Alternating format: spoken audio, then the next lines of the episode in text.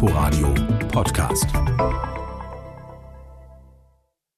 Hallo und herzlich willkommen. Im Studio begrüßt Sie Tina Witte. Wir sind heute unterwegs in China in ganz unterschiedlichen Orten. Wenn es woanders Frühling wird, bleibt es dort Winter in den nördlichsten Dörfern in China. Danach kommt nur noch der zugefrorene Fluss Amur und dann Russland. Hier herrscht subarktisches Klima. Der Winter dauert bis Ende April. Die Temperaturen sinken auch schon mal unter minus 45 Grad Celsius. Aber es gibt wenige tapfere Touristen und Studenten, die extra als Freiwillige kommen und Bewohner, die sich nichts anderes mehr vorstellen können als die klirrende Kälte. Axel Dorloff war dort.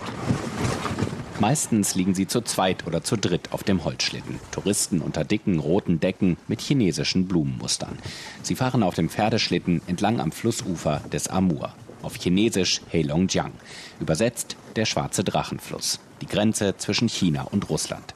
Es ist strahlend blauer Himmel, als der Fahrer des Pferdeschlittens Sun Zhenhua sein Pferd anhält.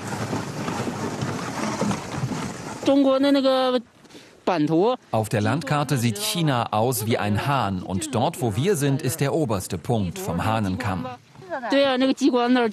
Nördlicher geht es in China nicht. Sun Zhenhua lebt in Beijing, was übersetzt so viel heißt wie das arktische Dorf. Auf dem zugefrorenen Grenzfluss sieht man in der Ferne russische und chinesische Grenzposten. Sun Zhenhua zeigt auch seinen Eisschlitten. Eigentlich arbeitet er bei der Feuerwehr von Beijing. Dieser Schlitten hier gehört mir, genauso wie die beiden Pferde. Das Geschäft läuft gut. Die Schlittenfahrerei ist ein Nebenjob. Wir haben alle einen anderen Beruf. In unserer Freizeit kümmern wir uns um die Pferde und die Schlittenfahrt.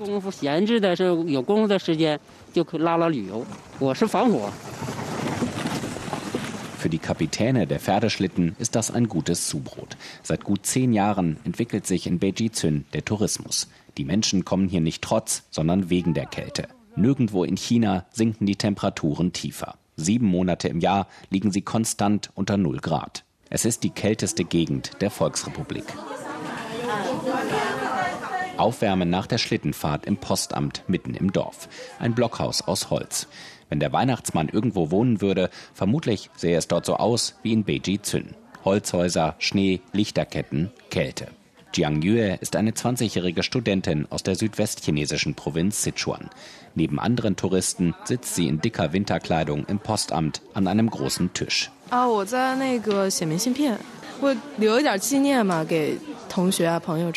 Ich schreibe gerade eine Postkarte an meine Kommilitonen und Freunde. Mit Briefmarke und Stempel vom nördlichsten Postamt im ganzen Land. Das ist etwas Besonderes. Es ist wahnsinnig kalt hier. Manchmal fühlt es sich regelrecht lebensbedrohlich an. Alles ist weiß vom Schnee. Für Leute wie mich, die nie vorher Schnee erlebt haben, ist das wirklich bewegend.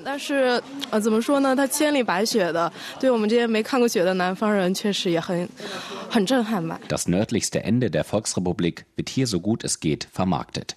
Es gibt das nördlichste Postamt, die nördlichste Bank und die nördlichste Grundschule in China. Und das nördlichste Hostel.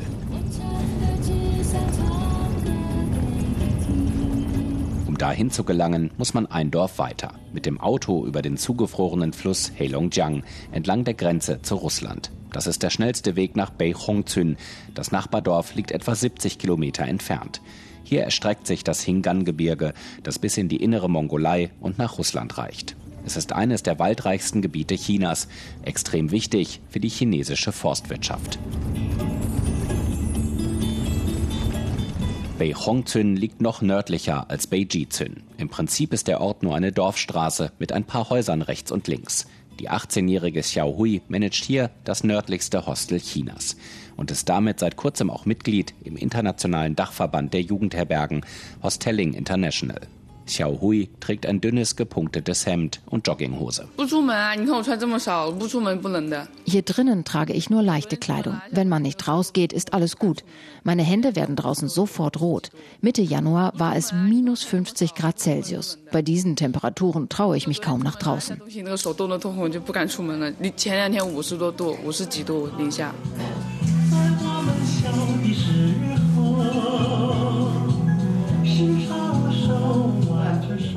Hostel gibt es sogar eine kleine Kneipe, die einzige in Beihongzün. Hier trifft sich die Dorfjugend. An der Wand hängen Schallplatten und überdimensionierte Kronkorken. Xiao Hui ist seit drei Jahren hier. Das Hostel gehört ihrer Tante und sie erledigt das Alltagsgeschäft.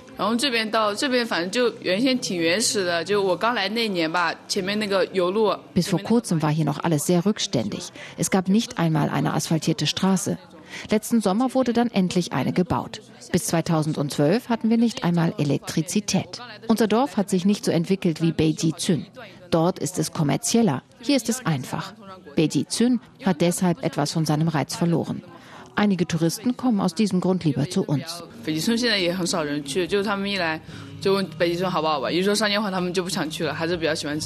Im Hostel arbeiten gleich mehrere freiwillige chinesische Studenten. Es gibt freie Unterkunft und Verpflegung. Im Gegenzug arbeiten sie ein paar Stunden am Tag. Deng Ting Ting kommt aus Südchina. Sie ist für die Semesterferien hier. Für sie ist der hohe Norden ihres Landes komplett neu. In meiner Stadt Guangzhou haben wir subtropisches Klima. Ich habe vorher noch nie Schnee gesehen. Deshalb bin ich gekommen für einen ganzen Monat. Jeden Tag gehen wir raus, um den Sonnenaufgang und Untergang zu beobachten. Nachts kann man den klaren Sternenhimmel sehen. Ein sehr authentischer Ort mit viel Natur und wenigen Touristen.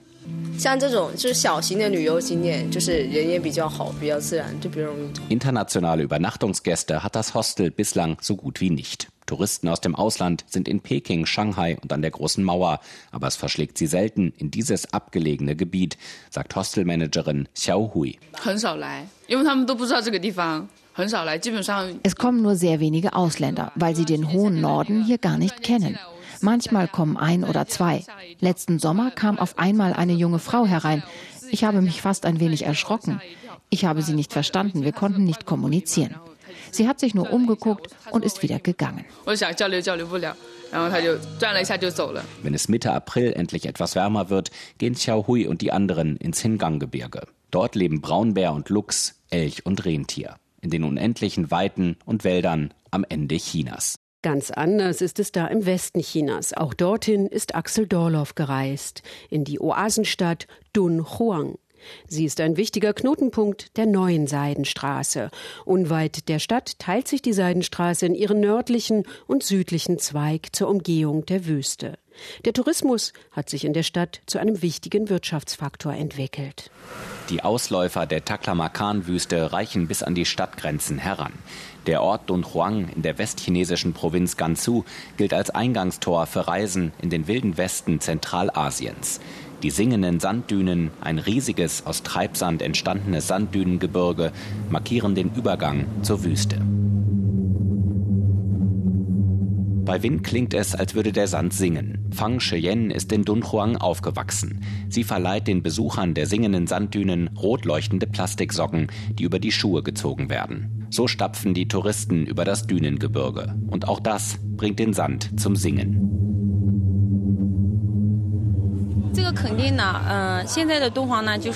Dunhuang macht einen unglaublichen Wandel durch. Unsere Stadt ist sehr beliebt bei Touristen. Auch wenn sie klein ist, es ist alles sehr sauber und die Bewohner Dunhuangs gelten als warmherzig.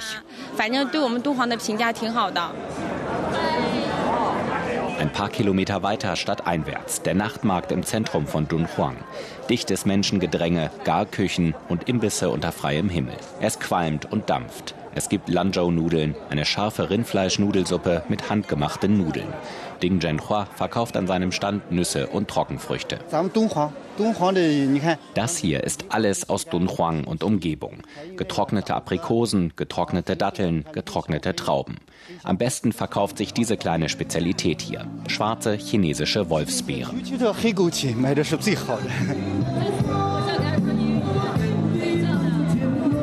Chinas Megaprojekt einer neuen Seidenstraße bringt auch Dunhuang neue Aufmerksamkeit. China möchte ein neues Handelsnetzwerk zwischen Asien und Europa spannen. Ding Zhenhua glaubt an das Projekt. Wir erwarten viel von der neuen Seidenstraße. Jedes Jahr bekommen wir mehr Touristen. Ich mache das jetzt seit zehn Jahren. Aber so optimistisch wie jetzt war ich noch nie. Hauptattraktion Dunhuang sind die Mogao-Grotten. Sie gelten als eines der bedeutendsten Zentren des Buddhismus in China. Mönche haben die Höhlen vor mehr als 1000 Jahren in die Sandsteinfelsen geschlagen und mit buddhistischen Motiven verziert. Li Yaping führt Touristen durch die Grotten am Rand der Wüste. And inside what's that? Uh, our first biggest Buddha, 35.5 meters high, 35.5米高. Li zeigt den Besuchern eine 35 Meter hohe Buddha-Statue. Es ist der drittgrößte Buddha in China. Die Mogao-Grotten zählen heute zum Weltkulturerbe. Die buddhistische Malerei und Kunst ermöglichen einen einzigartigen Blick in das Leben der Mönche und an der alten Seidenstraße. Gleichzeitig rüstet sich Dunhuang für die Zukunft. Die Hoffnungen liegen auf der neuen Seidenstraße. Eine der schönsten Landschaften Chinas befindet sich im Südwesten in der Provinz Yunnan, die Reisterrassen der Hani. Auf den Feldern dort wächst nicht nur Reis, sondern dort leben auch Fische, Muscheln und Enten. Heute strömen die Touristen in die Gegend, die aussieht, als wäre ein Ozean den Berg hinaufgeflossen. Markus Rimmele hat das UNESCO-Welterbe besucht. Wasser. Seit 1300 Jahren bestimmt es das gesamte Leben an den steilen Hängen von Yuanyang im Südwesten Chinas. Es fließt herab von den Berggipfeln. Der Wald dort oben fängt die Wolken ab, saugt die Feuchtigkeit auf wie ein Schwamm und schickt sie in Bächen hinab in Richtung Tal. Jetzt kommt der Mensch ins Spiel, genauer das Volk der Hani, eine ethnische Minderheit, die hier unweit von der vietnamesischen Grenze lebt. Die Dörfer der Hani liegen direkt unterhalb des Waldgürtels. Das Wasser kommt aus den Bergquellen und fließt wie von alleine in meine Felder, sagt der Reisbauer Kung. Überschüssiges Wasser fließt dann einfach weiter in die nächsten Felder durch unser Bewässerungssystem. Bevor das Wasser die terrassierten Reisfelder füllt, fließt es noch durch die Dörfer hindurch, treibt dort über Wasserräder zum Beispiel Getreidemühlen an. Dann verliert es sich im weit verzweigten Kanalnetz und fließt stufenweise bergab. Die höchstgelegenen Reisfelder beginnen auf fast 2000 Meter, die untersten Felder liegen auf 300 Meter. Die Reisterrassen der Hani in Südchina gehören zu den ältesten und schönsten der Welt. Zusammen bilden sie ein nachhaltiges Landwirtschaftssystem. Zunächst dienen die Felder dem Reisanbau. 48 alte Sorten Reis gibt es hier noch. Doch nicht nur. Die Bauern lassen Enten in den gefluteten Feldern schwimmen und vor allem Fische. Ich habe viel Fisch, sagt Bauer Li stolz, mehr als 100 Kilo. Die Fische schwimmen im Reisfeld. Zur Reisernte im Herbst wird das Wasser aus den Feldern abgelassen. Die Fische sitzen auf dem Trocknen und lassen sich bequem einsammeln. Andere Bauern züchten Aale, Krebse und Muscheln in ihren Feldern. Die Reisterrassen schützen die Abhänge vor Erosion und Erdrutschen. Durch Menschenhand ist in Yuanyang eine der schönsten Landschaften Chinas entstanden. Es wirkt, als wären die Naturgesetze außer Kraft gesetzt. Berge voller Wasser leuchten orange in der Abendsonne und silbern im Mondlicht. 一一眼望去，连片梯田可以到达一两万亩。Von oben blickt man auf zusammenhängende Terrassenfelder von bis zu 700 Hektar Größe, sagt Shi Junchao von der Akademie für Sozialwissenschaften der Provinz Yunnan. Er organisierte die Aufnahme der Reisterrassen in die UNESCO-Welterbeliste. Das gibt es auf der ganzen Welt kein zweites Mal. Die Felder ziehen sich durch die Landschaft wie Ozeanwellen. Doch so schön und nachhaltig das Terrassensystem von Yuanyang ist, rentabel ist es für die Bauern nicht mehr. Der Reis, den jede Familie pro Jahr erzeugt, deckt nicht einmal die Hälfte des Eigenbedarfs. Alle müssen weitere Jobs annehmen. Die Jungen wandern ab in die Städte, oder arbeiten im Tourismus. Die Region zieht immer mehr Besucher an.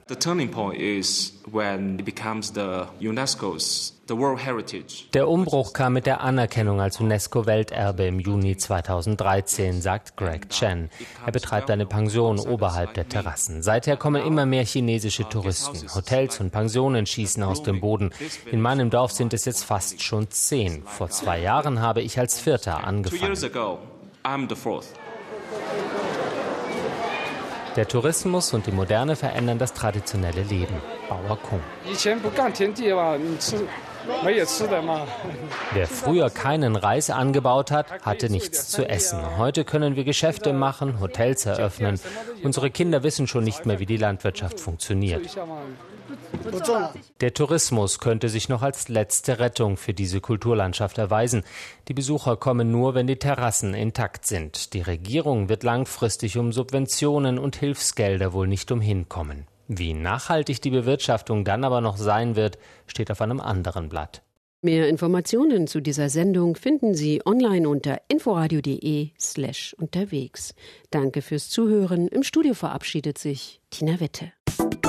Inforadio Podcast.